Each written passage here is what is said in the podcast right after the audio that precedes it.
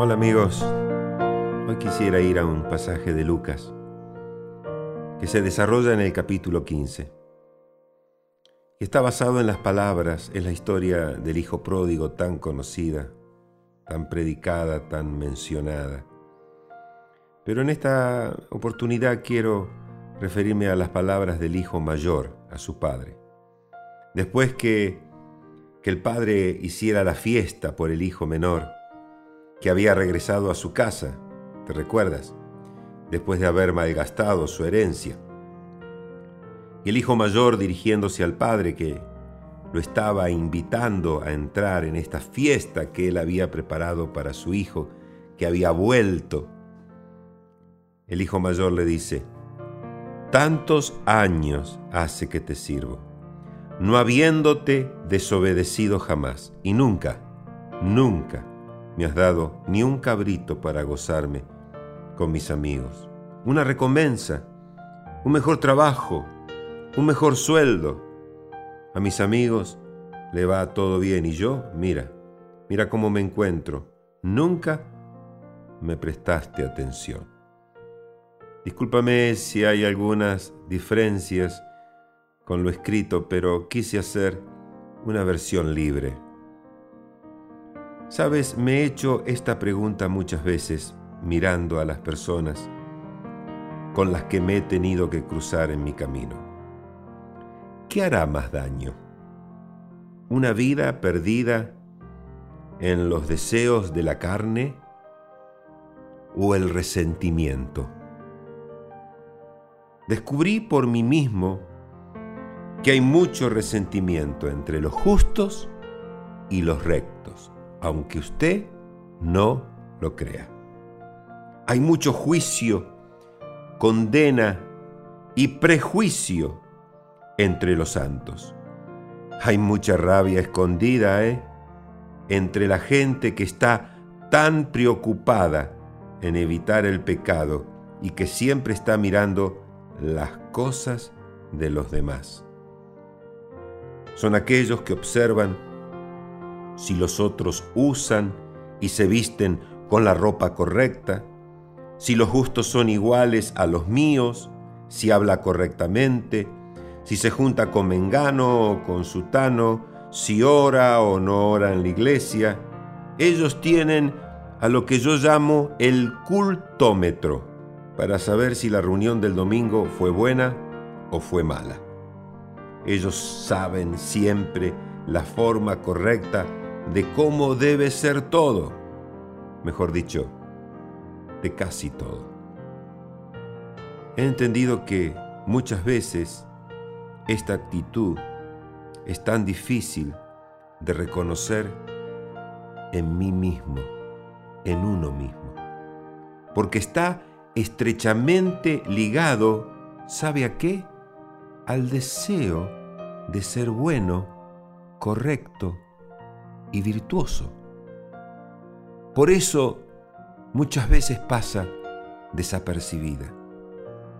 Cuando observo las palabras con las que el hijo mayor ataca al padre, porque es un ataque, encuentro aún más una queja que es más profunda. Él dice, tantos años hace que te sirvo, no habiéndote desobedecido jamás y nunca me has dado ni un cabrito. Como diciendo, mira cómo estoy. Nunca, nunca me prestaste atención. Es que sabes, la queja que llega de un corazón que siente que nunca ha recibido lo que corresponde es fuerte y dura.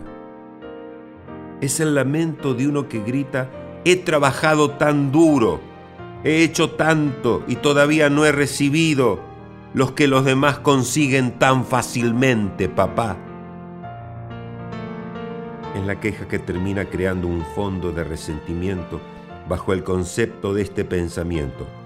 Padre, Padre, ¿cómo puede ser que el perdido viene a ti y hay fiesta, hay perdón, hay gozo, hay aguas de limpieza, hay vestido nuevo, y tantas cosas más. ¿Y yo? ¿Y yo, Padre, que te sirvo por tanto tiempo, qué? En esta queja es donde yo descubro al hijo mayor que hay dentro de mí. Sí, yo. Observo ese murmullo, escucho ese gemido, esa herida, ese clamor, ese lamento que va creciendo y creciendo, aunque yo no lo quiera. Y lo triste del caso es que cuanto más lo analizo, más encuentro motivos para quejarme y reclamar mis derechos. Descubrí, hermanos, que hay un enorme y oscuro poder en esta queja interior. Y cuanto más y más es el laberinto de mis quejas, más me alejo de la comunión con mi Padre. ¿Sabes? De una cosa estoy seguro, que quejarse es muy contraproducente. Le puedo asegurar que es muy duro tratar con personas que siempre tienen una crítica, que siempre tienen una queja. Lo más triste es que también hay muy pocos que sepan dar una respuesta a las quejas de estas personas que cuando ellos te lo cuentan y tú le respondes, no hay algo que las satisfaga plenamente, porque en verdad, sabes, no sé si quieren una respuesta.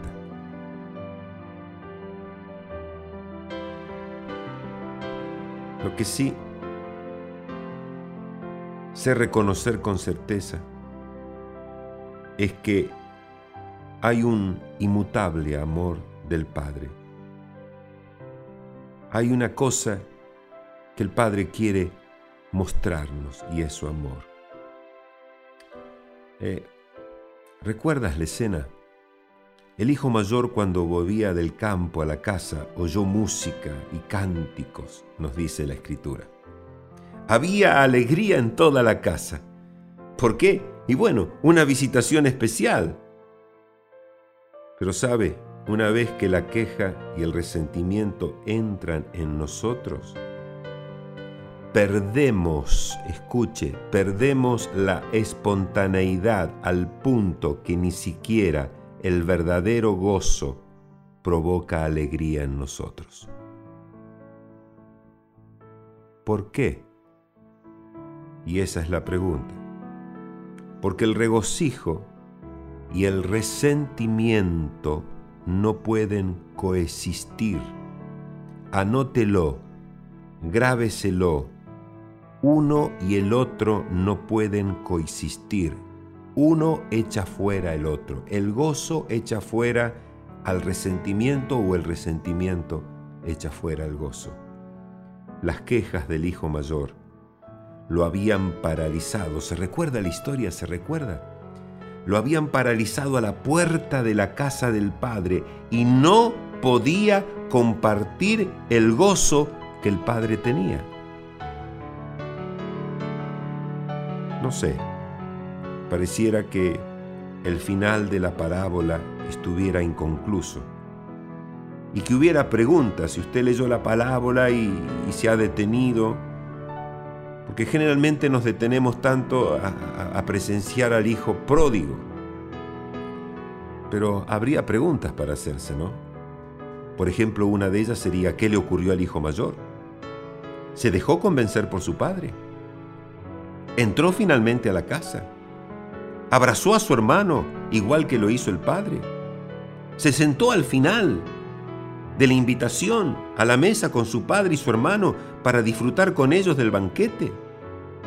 Reconoció también que él estaba resentido y aún perdido en la propia casa porque sí, ¿sabes? Despechamos por los que están perdidos en el mundo, pero puedes estar aún perdido en la propia casa del Padre. De algo estoy seguro el amor del Padre no fuerza al amado, Si tú lees, no tomó a algunos de sus siervos y los forzó a entrar a su Hijo. Él desea curarnos de toda nuestra oscuridad, porque el que no ama a estas tinieblas, el que no quiere estas tinieblas, estará dispuesto a entrar en la casa del Padre. Somos libres para elegir. Podemos quedar en oscuridad y en el resentimiento o caminar hacia la luz del amor del Padre.